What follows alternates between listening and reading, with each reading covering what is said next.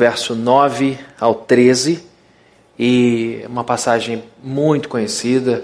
Mesmo você não sendo uma pessoa muito religiosa, veio aqui porque, ah, meu filho pediu como presente o dia dos pais, eu ir na igreja. Crente faz essas coisas, né? Hoje é meu aniversário, se eu não for, vou ficar muito triste, aí a pessoa vem. E a gente sabe que Deus usa tudo isso, né? inclusive chantagem emocional. A gente apela para tudo, tudo para ver o nosso pai convertido, nossa, a gente, as pessoas que a gente ama aqui na igreja. É, então vamos abrir nesse texto aí bastante conhecido, que se encontra em Mateus capítulo número 6, verso 9, diz assim: Vocês orem assim, Pai nosso que estás nos céus, santificado seja o teu nome, venha o teu reino, seja feita a tua vontade assim na terra como no céu. Dá-nos hoje o nosso pão de cada dia. Perdoa as nossas dívidas, assim como perdoamos aos nossos devedores. E não nos deixes cair em tentação, mas livra-nos do mal, porque teu é o reino, o poder e a glória para sempre. Amém. Vamos orar. Senhor, muito obrigado por teu filho. Muito obrigado porque o teu filho, ele não só nos deu lições maravilhosas de uma oração como essa, mas ele viveu nesse lugar, viveu em nosso lugar, morreu em nosso lugar e ressuscitou em nosso benefício. A vida dele foi toda voltada para o nosso bem-estar. E te agradecemos, Pai querido, por esse presente que o Senhor nos deu, que foi o seu unigênito, o seu próprio filho. Te agradecemos porque, por causa dele, somos teus filhos e tuas filhas hoje, adotados, somos diferentes do Senhor em natureza, em essência, porque nós não somos deuses, mas somos teus filhos. E como disse o Tim Keller, quando o Senhor olha para nós, o Senhor nos ama do mesmo jeito que ama Jesus Cristo. Quando o Senhor sente o amor por nós, é o mesmo amor que o Senhor sente por seu filho. Muito obrigado por esse amor que o Senhor tem por nós. Muito obrigado pela tua graça. E que o Senhor me ajude nessa manhã a entregar a tua palavra com a unção, com o poder que eu preciso, para que eu seja direto, claro e essa palavra entre em nosso coração e fique ali para sempre. Em nome de Jesus. Amém. Queridos, nós pais teremos sempre uma pequena queixa, uma, talvez uma pequena ponta de inveja, né? Quando comparamos o Dia dos Pais com o Dia das Mães, não é?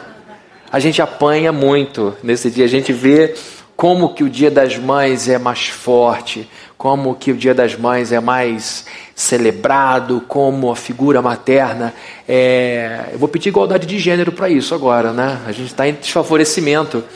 E a gente vê o quanto que a sociedade fala da maternidade de uma forma muito mais profunda que a paternidade. Isso tem uma, algumas explicações históricas, não vou entrar nesse mérito, mas tudo começa, essa mudança, essa, essa descentralização do pai começa com a Revolução Industrial, quando pela primeira vez na história humana, na história de toda a humanidade, o homem sai de casa para trabalhar. Ele sempre trabalhou dentro de casa como artesão, como agricultor e sempre perto dos filhos, participando ativamente da criação dos filhos.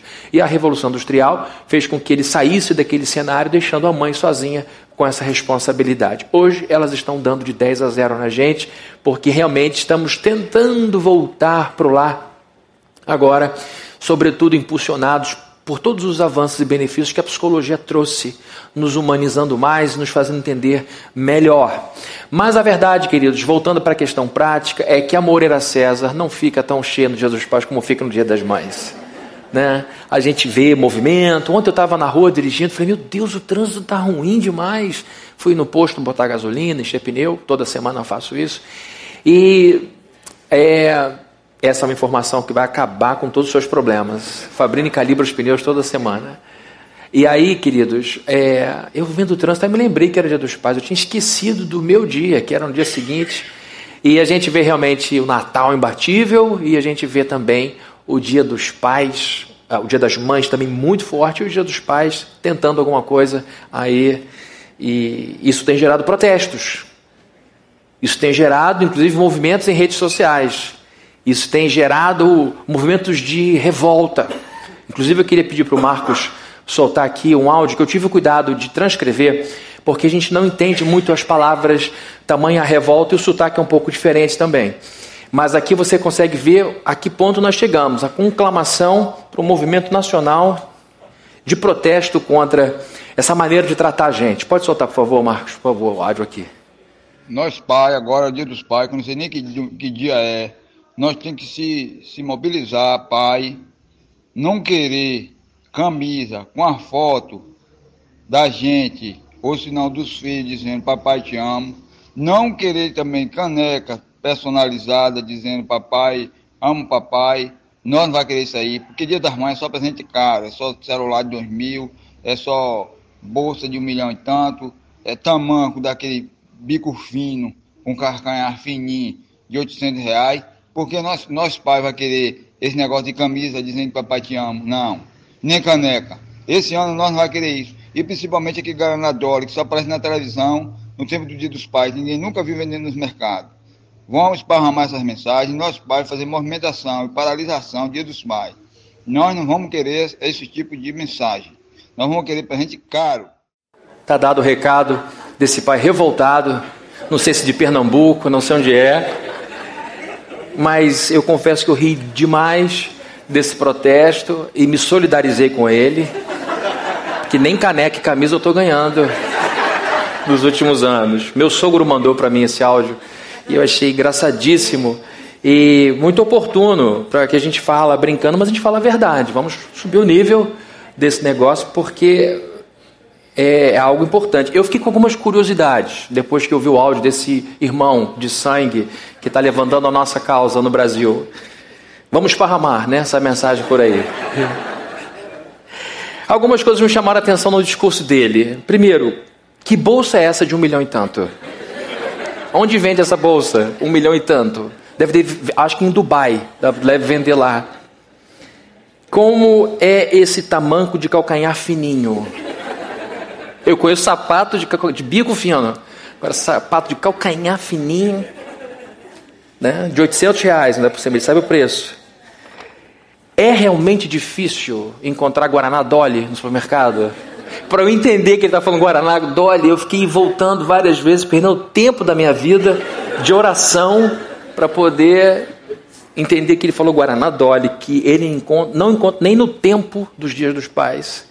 E queridos, a, a, a coisa mais preocupante nesse discurso, eu quero atender esse pedido de paralisação, mas eu preciso entender primeiro o que, que é paralisação dos pais. Porque pai já não se movimenta muito mesmo. Não se mexe muito.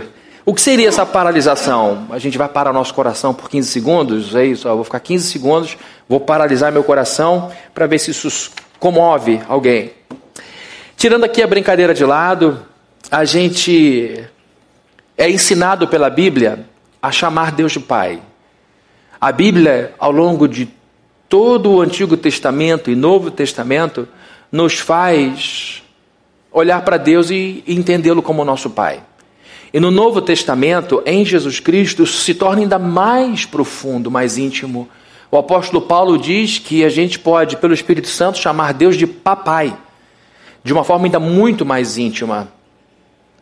E a gente é chamado, inclusive, a confiar no cuidado do Pai. Nesse mesmo sermão onde Jesus fala sobre oração, que é chamado Sermão do Monte, Jesus fala que a gente não deve se preocupar com o dia de amanhã, que a gente não deve viver ansioso, ansiosa por aquilo que a gente deve comer, por aquilo que a gente deve vestir. É uma palavra muito oportuna para os dias de hoje. E você percebe que essa ansiedade não é uma coisa nova. Jesus já tratava disso na, na, na, no ministério dele. E ele diz: Olha, o vosso Pai celeste, o Pai do céu, sabe que vocês precisam dessas coisas. E esse texto de o Sermão do Monte trata de assuntos maravilhosos e uma maneira boa da gente aproveitar a ocasião do Dia dos Pais é pensar na oração do Pai Nosso. A oração do nosso Pai, a oração que a gente deve dirigir ao nosso Deus, que é o nosso Pai. Essa oração do Pai Nosso pode servir para a gente como uma prece pronta. Você pode recitar o Pai Nosso sem problema. Aliás, sempre que eu faço funeral, eu, é, por ter ali pessoas de muitas religiões, eu sempre, antes de fazer uma, uma oração como nós fazemos, nós evangélicos fazemos, eu sempre oro o Pai Nosso em respeito a todos, porque sei que é uma oração bastante ecumênica, todo mundo faz sem nenhuma resistência. Então, é, e também me junto quando alguém de outra religião pede para orar o Pai Nosso e, e, me junto porque é uma oração bíblica. Não tem nenhum problema de orar com pessoas de outras religiões. A gente está usando a Bíblia. Agora, essa oração do Pai Nosso é muito mais do que uma prece pronta. Ela é uma síntese dos principais temas que precisam estar incluídos em nossas orações. Não é que você tem que orar por todos esses temas sempre, mas esses temas nunca podem estar por muito tempo ausentes das suas orações. Os temas que estão aqui são prioritários, são estruturantes. A gente sabe que um, um edifício, seja ele um edifício de luxo, seja ele um edifício destinado a ser um hospital, um, um, edifício de escritórios, consultórios, seja qual for a natureza do edifício, a, o tamanho dos cômodos, todo edifício precisa de estrutura, todo edifício precisa de fundamento. Então, as orações precisam de fundamento. E a oração é a verbalização do coração, é a articulação de ideias, é o megafone das urgências. E a gente precisa vocalizar essas coisas que estão dentro de nós, às vezes confusas. Então, a oração serve para revelar o que está no nosso coração, quais são as nossas prioridades. E se a gente vocaliza e percebe que está ausente aqui da oração algum desses temas por muito tempo, a gente tem que repensar. E talvez a gente esteja sofrendo por aquilo que não é primário, por aquilo que não é estruturante, por aquilo que não faz a diferença ter ou não ter. Para um engenheiro, tanto faz se vai usar um tipo de massa ou outro, para ele é importante que na estrutura se use aço, se use concreto, para poder montar aquilo lá direito com segurança. Então, nós precisamos olhar para o Pai Nosso como sendo uma oração estruturante da vida interior, da espiritualidade, não só do momento em que a gente ora, vocaliza, expressa essas coisas, mas sobretudo de pensamentos que precisam estar dentro de nós governando a nossa vida. A oração do Pai Nosso, então, nos ensina sete coisas importantes, nos dá sete lições importantes que nós vamos ver aqui nesses minutos é, que temos juntos aqui. Primeiro, a oração do Pai Nosso nos ensina o que é mais importante. A gente sempre tem que trabalhar com prioridade. A gente não pode ter tudo na vida, a gente não tem nem tempo. Vamos imaginar que Deus nos desse. Você pode fazer tudo o que quiser nessa sua breve vida que você tem pela frente. Nós não iríamos conseguir porque é muita coisa para fazer em pouco tempo. Então a gente tem que trabalhar com prioridade, a gente tem que saber o que de fato é importante e não pode faltar. E aqui a oração do Pai Nosso nos ensina o que é mais importante. Verso 9, a Bíblia diz: Pai nosso que estás nos céus. Quando ele começa a oração com o Pai Nosso, ele põe em primeiro lugar a pessoa mais importante do universo.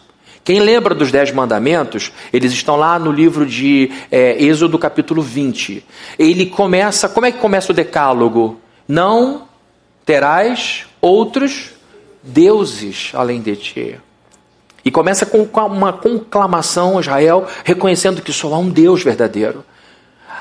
Quando a, os, os, dez mandamentos são tão magnificamente é, verdadeiros, se a gente pautar a vida de um país Estou sendo super simplista, tá? Mas se você pautar a vida dos cidadãos pela obediência aos dez mandamentos, a criminalidade vai cair, a corrupção vai diminuir, o bem, a justiça vão crescer no nosso meio. E a estruturação de uma nação, que é isso que estava em jogo no Êxodo, é a formação de uma nova nação. Ele diz: esta nação será governada a partir desses dez ordenamentos, sobre esses dez direcionamentos, sobre esse governo de Deus. E aí a gente vê lá os dez mandamentos começando com Deus. E agora Jesus ensina os seus discípulos a orarem. No livro de Lucas, ele atende a um pedido dos discípulos que viam Jesus orando os discípulos de João Batista perguntavam também como deveriam orar, porque oração é uma, é uma, é uma porta de entrada de, é, na presença de Deus. E eles pediam a João Batista para ensinarem ele a orar, e agora os discípulos de Jesus veem Jesus Cristo, os efeitos da oração, a parte da oração na vida dele, pede então, eles pedem, Senhor, nos ensine a orar. E Jesus ensina os seus discípulos a orarem assim: quando vocês começarem a oração, não comecem por vocês não comecem pelo humano. Eu sei que na crise não dá tempo da gente fazer aquela introdução que honra a Deus. Às vezes é uma coisa urgente. Meu filho se machucou, Jesus socorre meu filho. Às vezes é uma, uma notícia terrível que chegou de, de do, do, trabalho, Jesus me ajuda porque eu não esperava isso, que isso acontecesse. A gente sabe que em exceções Jesus entra ali para ajudar a gente. Mas em condições normais de temperatura e pressão, numa vida regular, numa espiritualidade regular ao longo do tempo, a nossa oração deve focar-se em primeiro lugar no que é mais importante, na estrutura de tudo, no fundador de todas as coisas. A Bíblia então ensina, através da oração do Pai Nosso, que Deus está num lugar diferente do nosso. Ele começa dizendo: quando vocês orarem, digam assim, ó, Pai nosso que estás no céu, em outro lugar, acima de nós, não no chão, não embaixo da terra. Isto é já um direcionamento, e isso já é mais uma, uma indicação de que Ele está acima de nós, que Ele é superior, que Ele é mais elevado que tudo e que Ele então é digno de reverência. Essa é a ideia. Jesus está falando de Deus e usando uma estrutura hierárquica. Aqui ele está olhando para Jesus, para os seus discípulos, dizendo: vocês precisam colocar-se em seu lugar, em seus lugares. Ele é digno de reverência. E queridos, uma coisa que é importante a gente resgatar nos dias de hoje é o sentimento ou a ideia de transcendência no que diz respeito a Deus. A gente, quando estuda teologia, a gente estuda a natureza de Deus. Né? Primeiro você estuda o ser de Deus e depois as obras de Deus. Quando você estuda o filho, você primeiro estuda o ser do filho e as obras do filho. Quando você estuda o Espírito Santo, você estuda o ser do Espírito Santo e as obras do Espírito Santo. Quando você estuda o homem, você estuda a antropologia bíblica, o ser humano e as obras que o homem deve fazer. Quando você estuda eclesiologia, igreja, você estuda o ser da igreja, a natureza da igreja e o que a igreja deve fazer. Tudo bem organizado, isso é teologia sistemática, um assunto gigante. Então, quando a gente fala do ser de Deus, a gente fala de sua natureza. E a gente vai descrevendo esta natureza imensa de Deus. Em Deus tudo é superlativo, em Deus tudo é infinito. E a gente então vai tratando Deus de uma forma é, mais simples. É comum se fazer uso da teologia apofática, ou seja, é dizer aquilo que Deus não é para chegar àquilo que Deus é. Deus não é mentiroso, Deus não é limitado, por algumas exceções, que não vou entrar em detalhe aqui. Então a gente vai dizendo, olha, ele não é isso, não é isso, não é isso, então sobra um corpo menor, porque ele é tanta coisa que a gente precisa organizar isso de uma maneira mais simples. E agora, queridos, quando estudamos a natureza de Deus, falamos que ele é imanente, ele está entre nós, ele perpassa todas as coisas e ele é transcendente, ele ultrapassa, ele atravessa tudo. Hoje existe muita ênfase na imanência, na presença, na identificação, no ombro a ombro. Isso é bom. Só que esta imanência não pode diminuir a sua transcendência, que faz com que ele ultrapasse todas as coisas e fique então em sua posição, da qual a gente nunca pode removê-lo, que é uma posição de superioridade. E queridos, a gente precisa manter com Deus, lógico, uma relação familiar. Jesus falou: Ele é o vosso Pai. Ótimo, porque isso me aproxima de Deus. Ele não é só meu Deus, ele é o meu Pai. E porque é Pai, sou seu filho. E aqui já existe uma relação familiar, portanto, uma relação íntima, doméstica. Agora, essa relação tem que ser marcada por reverência, por respeito. Porque a gente vem enfrentando uma dificuldade com a transcendência, eu acho. Uma das explicações que eu encontro para essa falta de perspectiva de que Deus está acima de nós porque a gente percebe às vezes igrejas ensinando a gente a cobrar coisas de Deus, a gente exigir que Deus nos abençoe, exigir que a igreja nos sirva, exigir que Deus esteja a nosso serviço. Isso tudo, biblicamente falando, é muito desrespeitoso, porque Deus nunca foi na Bíblia representado como servo. Jesus se coloca como servo, ele diz que a gente tem que se esvaziar, mas nós o tratamos como Deus. Nós não barateamos o seu esvaziamento, nós não vulgarizamos a sua entrega, pelo contrário, nós exaltamos ainda mais, porque sendo Ele Deus, não usou como usurpação ser igual a Deus. Então isso nos enche de encantamento, porque é uma pessoa que abriu mão de muita coisa. Bom, de onde vem então também essa falta de reverência a Deus acima de nós? Tem a ver com essa, é, com essa horizontalização da relação entre pais e filhos. Hoje a gente vê que muito em virtude da própria psicologia, e aqui não estou condenando a psicologia, essa horizontalização da, da, da vida entre pais, mãe e pai, e filhos. A gente sabe que por muito tempo o pai e a mãe eram pessoas inacessíveis, eram pessoas que não compartilhavam intimidade, eram pessoas que mal compartilhavam um sorriso. Tem gente aqui que tem memória e diz: Meu pai nunca disse que me amava, minha mãe nunca fez um carinho em mim. Era fruto de uma outra geração, era fruto de um tempo em que os pais eram muito distantes. Quando abriam a boca era para reclamar, para exigir respeito, impor ordem, e evidentemente que essa distância era muito abismal, era prejudicial, porque com o tempo a gente foi querendo mais proximidade e hoje os pais estão muito próximos, em alguns casos no negativo. Em alguns casos, pai e mãe se colocam como servos de filhos. Colocam-se a serviço dos filhos como promotores inquestionáveis de felicidade dos filhos. E isso é muito ruim, porque a gente sabe que a gente tem que se envolver com o filho, lógico. A gente sabe que tem que se entregar a filho, é lógico. A gente precisa ser amigo do filho, a gente precisa ser parceiro dos filhos, nossos filhos precisam disso, mas nós nunca podemos esvaziar a importância da, da posição, da hierarquia da vida. Nossos filhos pequenos um dia serão filhos adultos, que terão sob suas responsabilidades seus filhos, nossos netos, que estarão sujeitos à autoridade de alguém ou que estarão exercendo autoridade sobre alguém. Se eles não souberem como lidar com a autoridade que vem de cima ou com a autoridade que ele projeta para baixo, eles vão se embaralhar na vida. Eles vão se enrolar. Então, para o bem deles, eles precisam entender o respeito que devem tributar a pai e mãe, avô e avó. Eles precisam entender que quem chega antes sabe mais, que quem viveu mais tem mais entendimento e que por isso tem sim a última palavra na maior parte das vezes. Não é sempre. E pai e mãe precisa aprender a pedir desculpa. Pai e mãe precisa dizer o seguinte: você estava certo. Eu me arrependo de ter discordado e ter imposto minha vontade. Reconheço meu erro. Vamos voltar. Filho, respeita isso. Quando vê a sua voz sendo ouvida. Mas, queridos, quando a gente está criando filho, a gente está liderando alguém que um dia vai liderar outros. A gente está conduzindo uma pessoa que não tem vivência, que não tem experiência, que não tem maldade, que não tem aquele sangue já vacinado com as circunstâncias da vida e que, por causa dessa falta de vacinação da vida, acabam se enfiando em, em rascadas. E a gente acaba expondo os nossos filhos ao perigo. Agora, é importante a gente entender que essa. Eu estou fazendo um parênteses aqui que vai nos ajudar a entender a relação com o pai, mas que tem a ver com essa com essa psicologização da nossa vida dentro de casa. Quando a gente fala então de hierarquia dentro de casa, de pai e mãe sobre filhos, a gente está falando acima de tudo, preste atenção, em responsabilidade.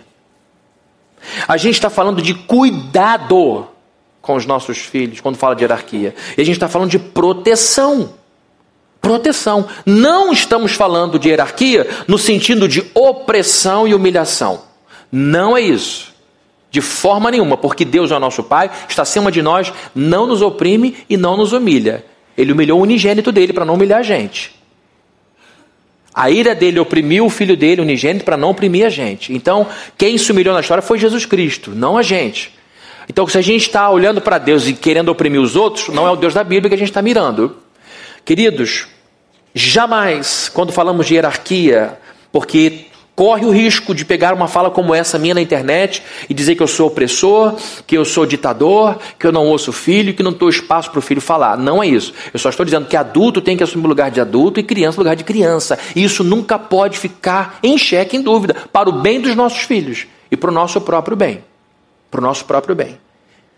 E é muito ruim quando pai e mãe não exercem autoridade, quando pai e mãe mimam seus filhos, sabe o que acontece via de regra? Aquelas crianças se tornam seus grandes inimigos seus grandes críticos. Crianças que não aprendem a respeitar pai e mãe, não sabem ouvir não, vão xingar pai e mãe. Vão xingar dos piores palavrões. Pior, eu fiquei sabendo essa semana de uma situação familiar em que o filho liga para a mãe causa do desentendimento com a neta, deu uma confusão, mas se xingou a mãe de tudo que é palavrão e disse: Você está fora de casa. Expulsou a mãe, despejou a mãe de casa. tomou a palavra de uma criança de 10 anos como sendo a verdade, passou por cima da avó, uma confusão. Mas eu acompanho essa família há muitos anos, lá do Rio de Janeiro, não é ninguém daqui. Bom, está longe daqui. Era uma família muito disfuncional. E gente riquíssima. A gente não está falando de gente de comunidade, está falando de gente muito rica.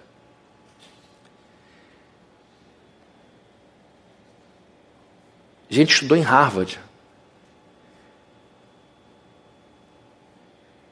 Isso acaba resvalando na nossa relação com Deus. Quando falta reverência, quando falta respeito a esse lugar de onde ele fala. Então a gente precisa lembrar que Deus é aquele que está nos céus, perto de mim, mas é Deus acima de tudo. Segundo, a oração do Pai Nosso nos ensina a honrar o nome de Deus. Não só nos colocarmos em nosso lugar e Deus no lugar dele, mas a oração do Pai Nosso também nos ensina a honrar o nome de Deus. Vejam o verso 9 o que é que diz. Santificado seja o teu nome. Para quem não, não sabe, talvez você não saiba, a palavra santo na Bíblia significa separado. Em primeiro lugar, a palavra, a ideia de santo no Antigo Testamento é a ideia de alguém ou de alguma coisa que foi separado para um uso especial. Quando a Bíblia fala que uma taça foi santificada a Deus, ela foi tirada de um uso comum para um uso extraordinário só para Deus, só para os serviços religiosos. Não é qualquer um que pode beber, só o sacerdote, só o levita. Quando a Bíblia fala que Deus é santo, a Bíblia está dizendo que ele é o outro, ele é o separado, ele é o distinto. E a caneca tem várias delas, várias dessa caneca. Ser humano tem muitos, Deus só tem um. Por isso ele é o não é um. Ele é o Kadosh, é o outro.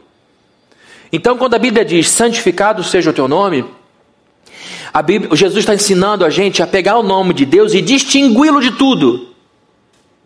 Jesus está dizendo que, assim como a gente reconhece a nossa posição e a posição de Deus, Somos filhos sujeitos a esse Deus, e isso porque Ele é responsável por mim, porque Ele me protege, Ele cuida de mim, e isso é bom porque tira fardo dos meus ombros. Eu quero que o nome dele seja separado de tudo. Eu quero que o nome dele seja santo. E a gente sabe quanto o nome tem valor. O Salomão, o rei Salomão, quando escreve Provérbios, uma das muitas coisas maravilhosas que ele fala é que um bom nome vale mais que muita riqueza. Não é verdade, queridos? Um bom nome vale, abre portas.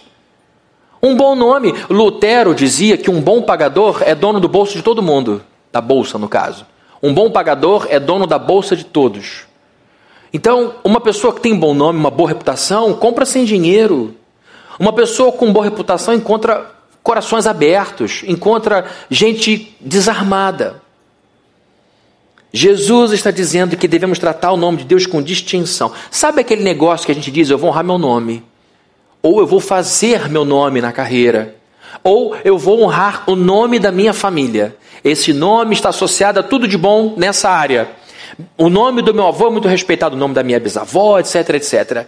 Esta honra que a gente tem pelo nosso deve ser multiplicado por um número imenso quando se trata do nome de Deus. A gente tem que honrar o nome de Deus. E como é que a gente honra o nome de Deus? Falando, Senhor, eu honro o teu nome? Também. Eu bendigo o teu nome. Bendizer é dizer coisas boas a respeito de alguém. Quando você elogia o seu pai, no dia de hoje, você está bendizendo o seu pai. Bendizer a Deus é dizer coisas bonitas e respeitosas a respeito dele. Então, como é que a gente pode honrar o nome de Deus? Bendizendo o nome dele, verbalmente, mas também a gente honra o nome de Deus como quando toma conta do desejo do nosso coração deixando nosso coração com um limite. Nós não podemos deixar os nossos desejos interiores ganharem espaço.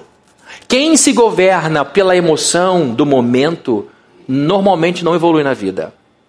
As pessoas mais travadas na vida, que não progrediram, que não foram à frente em, em, termos financeiros, em termos emocionais, em termos relacionais, são as pessoas que governaram a vida pelo que estavam sentindo no momento.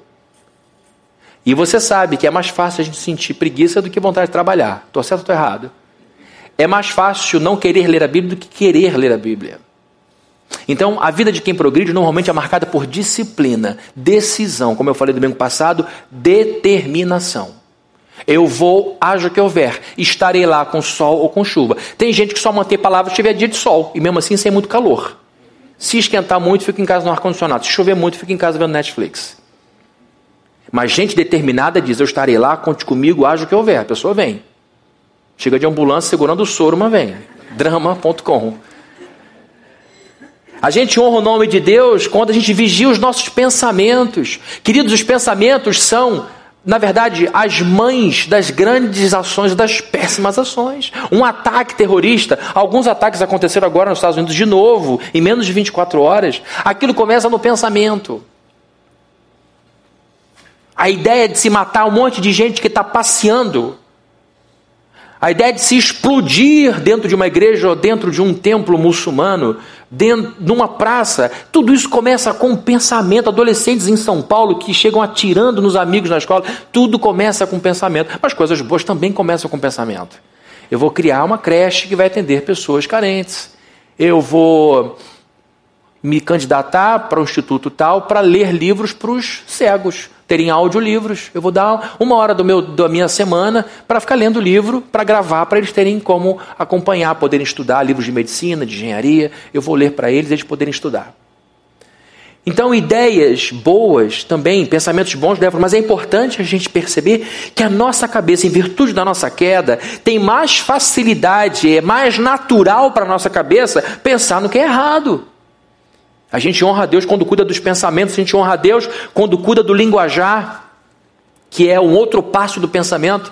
Você pensa e você fala, a boca fala do que está cheio o coração. Jesus falou, a boca revela realmente o que está no coração. A gente tem que cuidar do linguajar, não falar tudo que vem à cabeça, porque isso machuca as pessoas, isso entristece as pessoas, isso quebra relacionamentos tomar cuidado do linguajar. E às vezes a gente fala a coisa certa no tom errado, na hora errada. Não é no momento do calor falar alguma coisa que vai entornar realmente aquele caldo todo.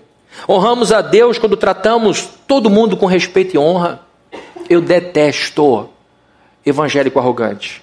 Detesto evangélico que desfaz a religião dos outros. Detesto evangélico moralista. Detesto. Essa coisa que tem se falado muito de homossexualidade. Eu vejo alguns colegas tão desorientados, tão perdidos por causa desse assunto, e tão desrespeitosos, que são capazes de tratar essas pessoas que têm opção sexual diferente da nossa como sendo alguém de, de qualidade inferior. Eu, eu não entro nessa história.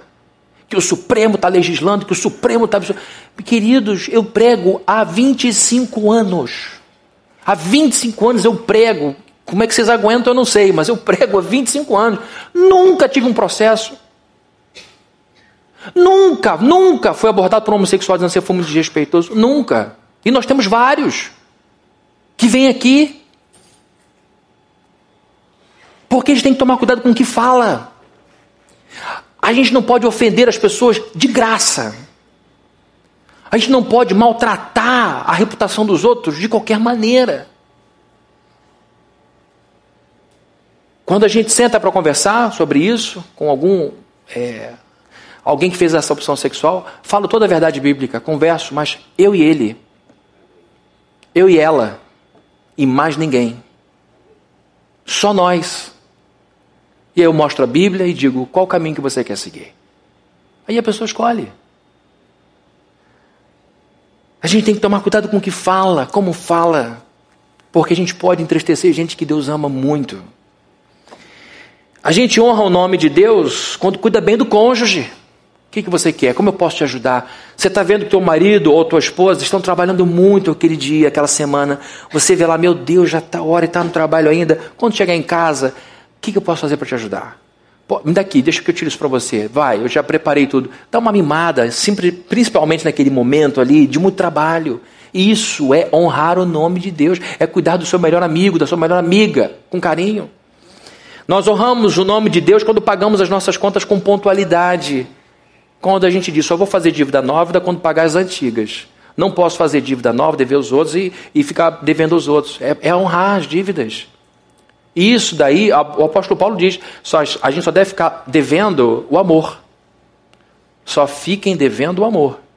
Então, querido, não é que você não. Ah, e agora eu fiz dividir em dez vezes. Como é que vai ser agora? Não é disso que eu estou falando, não a, a gente precisa é, honrar com pontualidade. Eu posso, eu prometo, vou lá. Se não puder, de algum problema, ligo. Tá aí, estou vendendo isso aqui para resolver essa história. Não vou nem entrar muito nesse detalhe, porque você já entendeu o que eu quero dizer.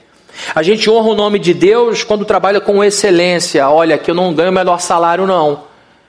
Aqui eu não ganho melhor, não estou muito satisfeito. Mas enquanto você não encontrar um lugar melhor, seja o melhor que você puder ali dentro. Meu, meu patrão não merece, mas é para Deus que a gente trabalha. O apóstolo Paulo falou que a gente tem que trabalhar sabendo que o nosso patrão está nos céus. E o dono tem que entender que o dono da empresa dele também está no céu, olhando ele como ele cuida dos seus empregados. Nós estamos santificando o nome de Deus, porque é disso que eu estou falando, que temos que tratar o nome de Deus com distinção. Quando a gente faz tudo isso e muito mais, estamos honrando o nome de cristãos que carregamos sobre nós. Terceiro, são sete, não posso esquecer que eu tenho um tempo limitado aqui. A oração do Pai Nosso nos ensina que somos, antes de tudo, cidadãos de outro reino. Deus está acima, o seu nome é santo e eu pertenço a outro reino. Vem, vejam comigo o verso 10. Venha o teu reino, seja feita a tua vontade, assim na terra como no céu. Aqui é um conjunto. Aqui está o sujeito que é filho desse Deus dizendo: Venha a nós o teu reino. Estamos falando de uma sociedade que vivia dentro de um reinado, reinado romano, o Império Romano. E agora Jesus diz o seguinte: o nosso imperador, o nosso rei maior é Deus, que é o nosso Pai. E a gente tem que clamar para que o reino dele, não o romano, nem o reinado de Israel ou qualquer outra nação, mas venha o teu reino. De onde vem esse reino? Do céu, que é onde ele está. Venha a nós o teu reino e que seja feita a sua vontade, assim na terra como no céu. Nós estamos invocando, é uma atitude ativa. Eu não fico passivo esperando Deus me dar, eu peço para que o reino dele venha. E o reino de Deus já chegou. O reino de Deus, sabe qual é o CEP do reino de Deus? Vou te dizer. Sabe qual é o CEP do reino de Deus? Onde é que fica o reino de Deus? O teu CEP. Sabe qual é o apartamento do reino de Deus? O teu apartamento. 502, bloco B. Onde você está, você é servo de Deus e vive o reino de Deus. Jesus falou que o reino de Deus já chegou para nós. Esse império já reina em nosso coração. Nós já estamos debaixo dos mandamentos por exemplo, dos Dez Mandamentos. Nós já estamos debaixo dos mandamentos do, do, do, Novo Testamento, do Sermão do Monte. Nós já temos um novo rei, nós já temos um comandante. Então ele diz que nós, cidadãos do reino, viveremos nestas pátrias, nesses lugares aqui, nesses lugares em que nascemos, mas sujeitos à lei. E a gente tem um, um limite. A lei humana só deve ser obedecida quando não se contrapõe a uma lei divina. É o princípio da desobediência civil que raramente a gente conclama, porque isso pode ser tido como crime. Mas, por exemplo, em países muçulmanos em que não se pode distribuir Bíblia, a gente desobedece a lei do país, porque a gente sabe que a lei de Deus está acima e a gente manda, a Bíblia manda a gente pregar o evangelho a toda criatura. Então, esse é o princípio que leva a gente a desobedecer algumas leis. Como cristãos, temos que obedecer às leis, mas quando as leis estiverem contrárias às leis de Deus, é a lei de Deus que prevalece, não a do homem, tá bom? Então, queridos, nós estamos aqui na terra, dizendo: Venha a nós o teu reino, e que seja feita a sua vontade, na terra como no céu.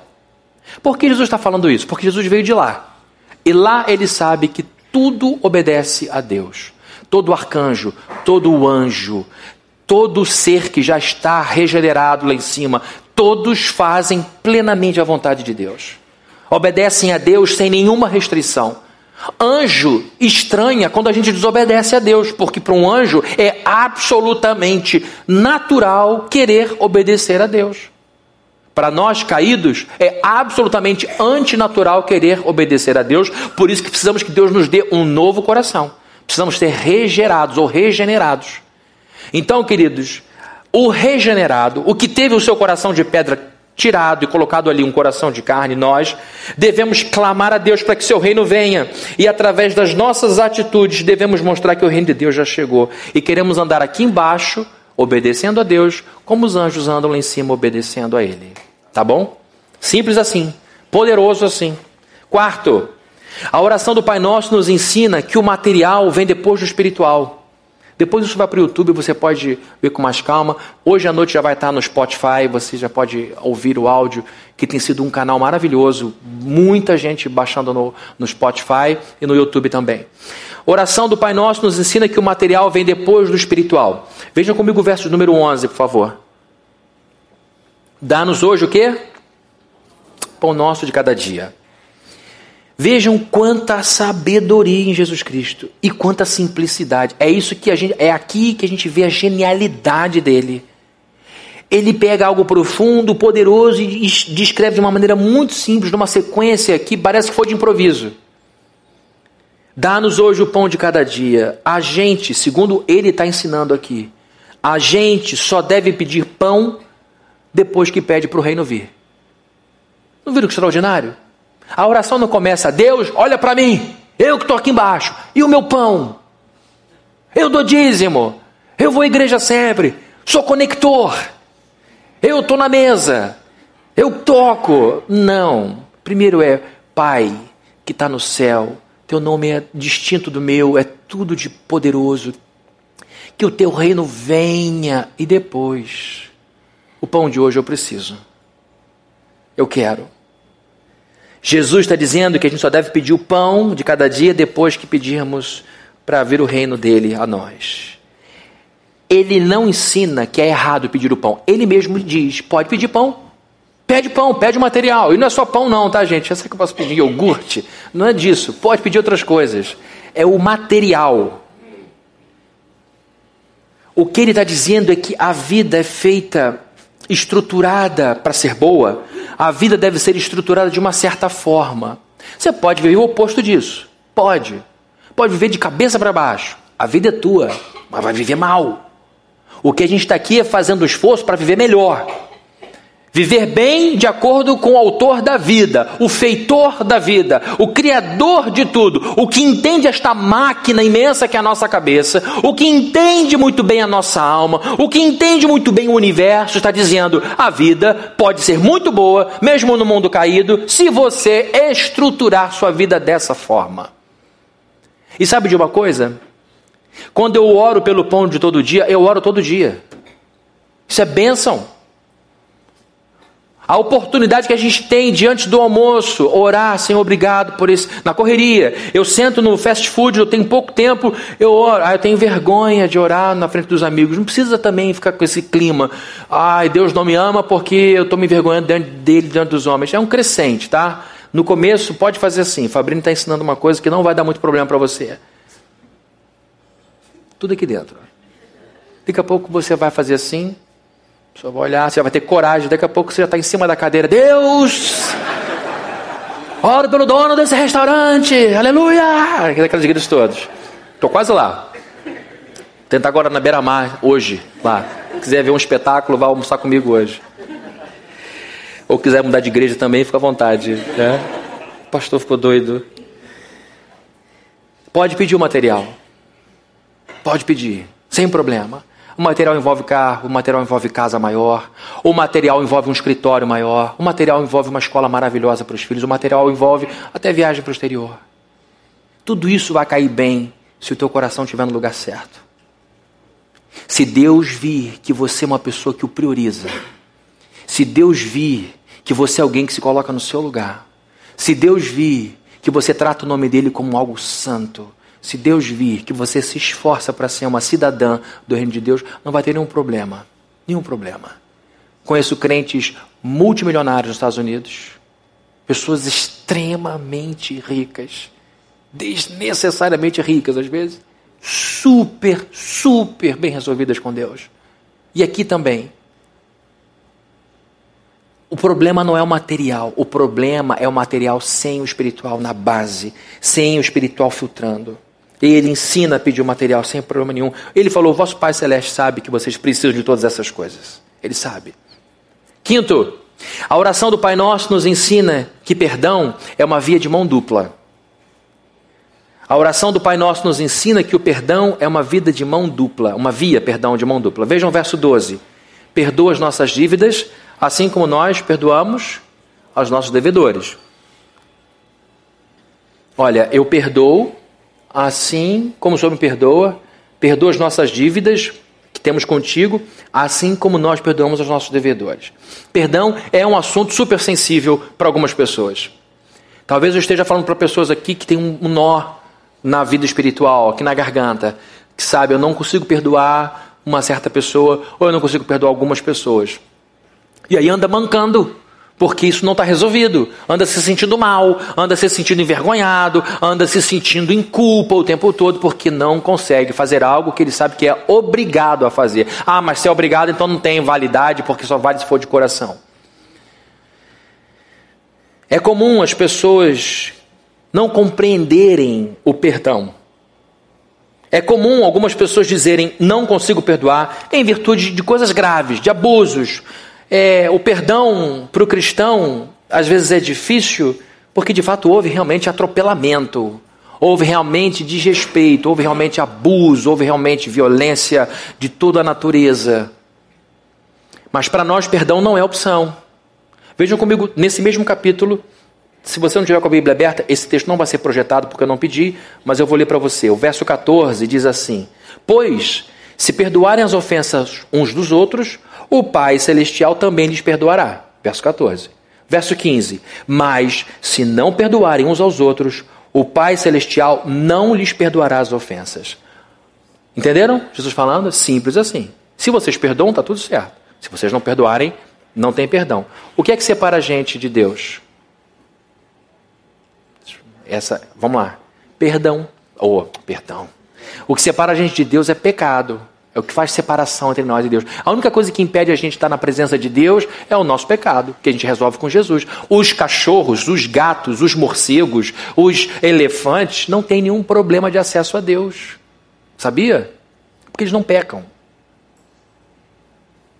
O elefante precisa se converter, não porque ele não cometeu nada de grave. Quando, ele, quando o animal mata outro para comer, ele não está cometendo pecado, ele está agindo de acordo com a natureza dada a ele. E ele come o necessário, a gente come para destruir. O problema então do ser humano é que ele desobedece a Deus com seus pecados. E não perdoar irmão é uma coisa que nos deixa numa situação complicada de separação, distanciamento.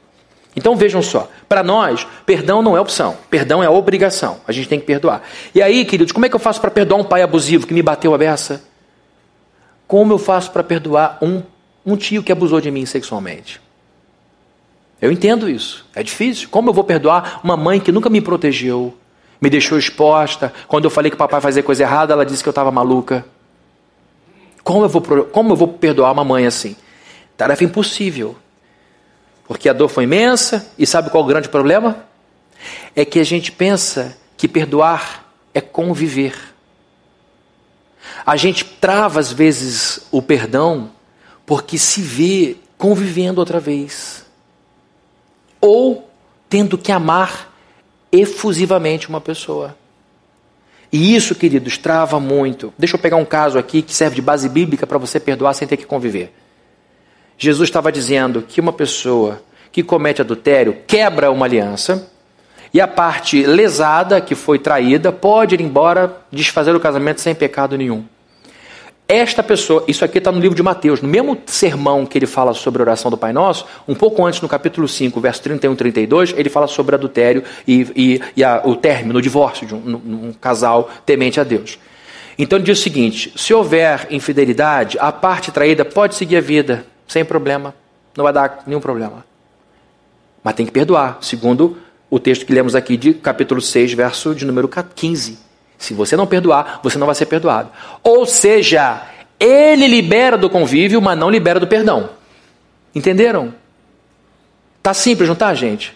Libera do convívio. Com, não tem como, mas quebrou tudo, é tudo ruim, tudo bem, não dá mais para viver. A pessoa me bateu, a pessoa me agrediu, era chute, era tudo. Como é que eu vou querer viver com essa pessoa? Não precisa, Deus não quer essa violência toda. Tá? Tem problema, problema nenhum. Daqui a pouco eu vou ter que botar legenda no que eu estou falando. Estou falando tão rápido. Agora, perdão tem que rolar. Porque é um problema. E aí, como é que eu perdoo? libero da cobrança. Ah, eu perdoo amando. Aí é mentira. Eu simplesmente desisto de cobrar. Cobrar que a vida dê alguma coisa de ruim para ela. Olha, vai ter uma dor de dente. No único dente que sobrar dessa pessoa, só sobrar um. E vai doer até a eternidade. Cara me fez mal, casou de novo, tá cheio de filho do outro lado. Tomara que tenha um isso, outro aquilo, outro aquilo outro. Vai desejando todas as doenças que existem nos códigos de doença aí do, dos manuais médicos. Isso não é perdoar, é continuar cobrando Cobrando que a vida faça justiça. Acabou, não cobro mais nada. A única coisa que eu cobro é que ele seja abençoado. Aí já é mentira também, né?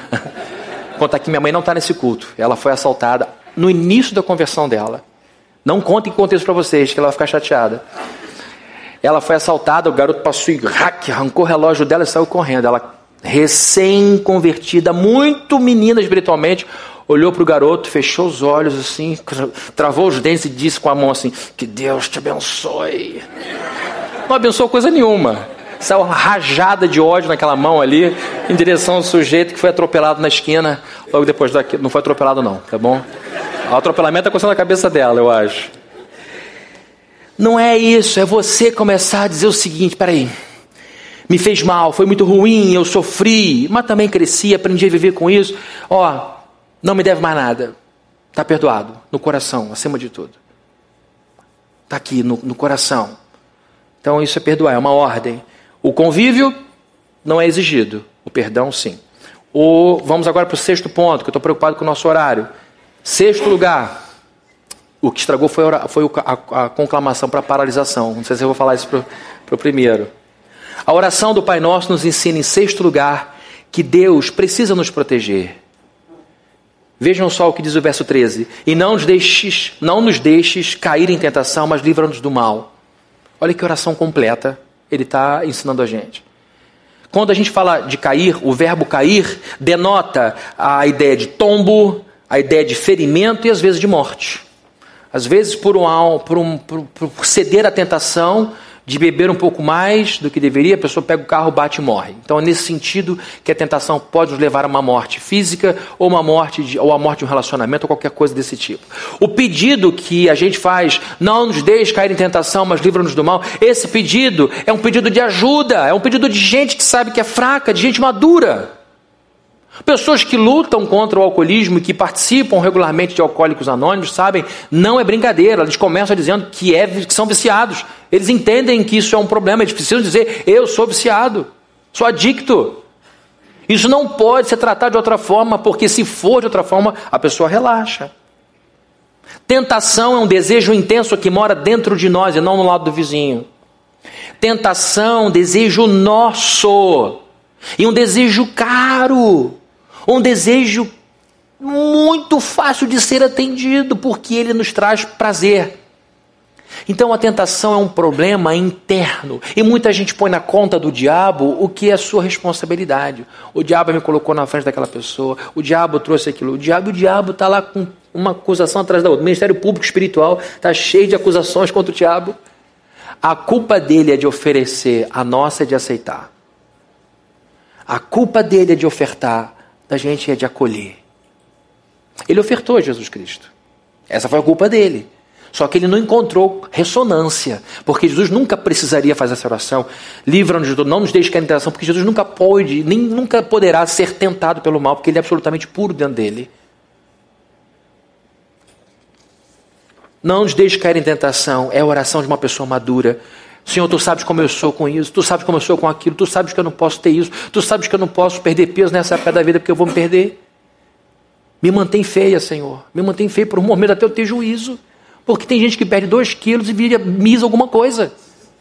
Se perde. Deus não te deu beleza para você usar para carnalidade. Deus não te deu dinheiro para bancar amante. Deus não te deu influência para conquistar mil pessoas. Deus te deu essas coisas para você glorificar o nome dEle. Que Deus nos proteja do maior inimigo que nós temos. Esse inimigo está dentro de nós.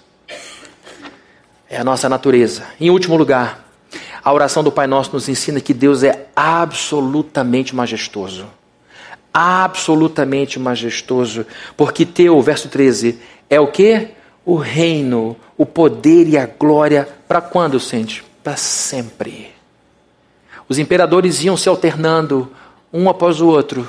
Quando um morria, vinha outro. E o reinado de Nero, de Cláudio, de Vespasiano, Diocleciano, todos esses grandes imperadores romanos foram se sucedendo a partir da morte de um. Então o reinado desses homens nunca foi, e nem o Império Romano durou para sempre. Nem o maior império da história humana, o Império Inglês, durou para sempre. Agora, o reino de Deus é para todo sempre. O, eu estou dizendo que Deus é. O Deus do, do, da oração do Pai Nosso é um ser absolutamente majestoso. Majestade é o caráter daquilo que impõe respeito. Majestade é o caráter daquilo que mostra-se grande e imponente. Você está diante de um professor de conhecimento majestoso, você se sente pequeno. Você vê uma professora versada no assunto, é uma aula que diz, ah, essa aula nunca pode terminar, porque a pessoa parece ter um conhecimento inesgotável. Isso gera reverência, respeito. Essa pessoa estudou muito, entende muito, consegue concatenar tudo de uma maneira brilhante. Quando você está diante de uma pessoa com uma influência grandiosa, que num telefonema resolve o problema de um bairro, olha, está lá muito mosquito, peraí que eu vou ligar, zoonoses, vai lá, limpa os bueiros e resolve o problema, a gente fica sentindo pequeno. Quando a gente olha para Deus, o que a gente vê é tudo debaixo do seu poder. E aí, queridos, a gente vê a sua majestade. Quando você olha um céu azul lindo, quando você vê um mar lindo, quando você vê tartarugas nadando aqui em Itapuca, quando você vê golfinhos no Rio de Janeiro, quando você vê os passarinhos miudinhos nas suas janelas, quanta coisa linda sob o domínio desse Deus. Isso é glorioso e isso faz dele um ser absolutamente majestoso, porque dele e só dele é o reino, o poder e a glória para sempre. E sabe o que acontece? Quando você termina de orar assim, ela te ajuda a começar a oração de novo, com toda reverência, porque o Senhor é majestoso. Tu estás nos céus, que o teu nome seja santo. Tal. Essa oração se retroalimenta e gera em nós um espírito que agrada a Deus. Hoje é dia dos pais. O que, que a gente vai dar para Deus? Caneca com foto nossa? Senhor, ó, minha foto. Camisa, amo meu Deus. Não. O que a gente vai dar? Presente caro? Ele falou, esse ano é presente caro, ele pediu lá. O que a gente quer, o que a gente vai dar para Deus agora, é esse coração disposto a viver o Pai Nosso. É isso que Ele quer. Vamos orar? Senhor querido, te agradecemos por esse encontro, te agradecemos por essas pessoas e te agradecemos porque o Senhor é o nosso Pai, o Senhor é o nosso Deus e a Ti honra, glória e louvor para todos sempre. Ensina-nos a estruturarmos nossa vida dentro dessa oração e que a nossa vida louve o teu nome, que os nossos atos exaltem o seu nome e que em tudo o Senhor se agrade em nossa vida. Que o Senhor nos leve para casa em paz, que o Senhor abençoe os pais nessa manhã, que tenham aí encontros familiares abençoadores. E eu te peço em nome de Jesus para que o Senhor nos ajude a como filhos a dar ao Senhor o presente que o Senhor mais deseja nosso, que é o nosso coração quebrantado, aberto é, para a tua vontade. E que a graça de nosso Senhor Jesus Cristo, o amor de Deus o nosso Pai, e a comunhão e consolação do Espírito Santo sejam com todos aqui presentes, desde hoje para todos sempre. Amém. Vão com Jesus, dê um abraço a quem estiver do seu lado. Tenham todos uma ótima semana e um feliz Dia dos Pais.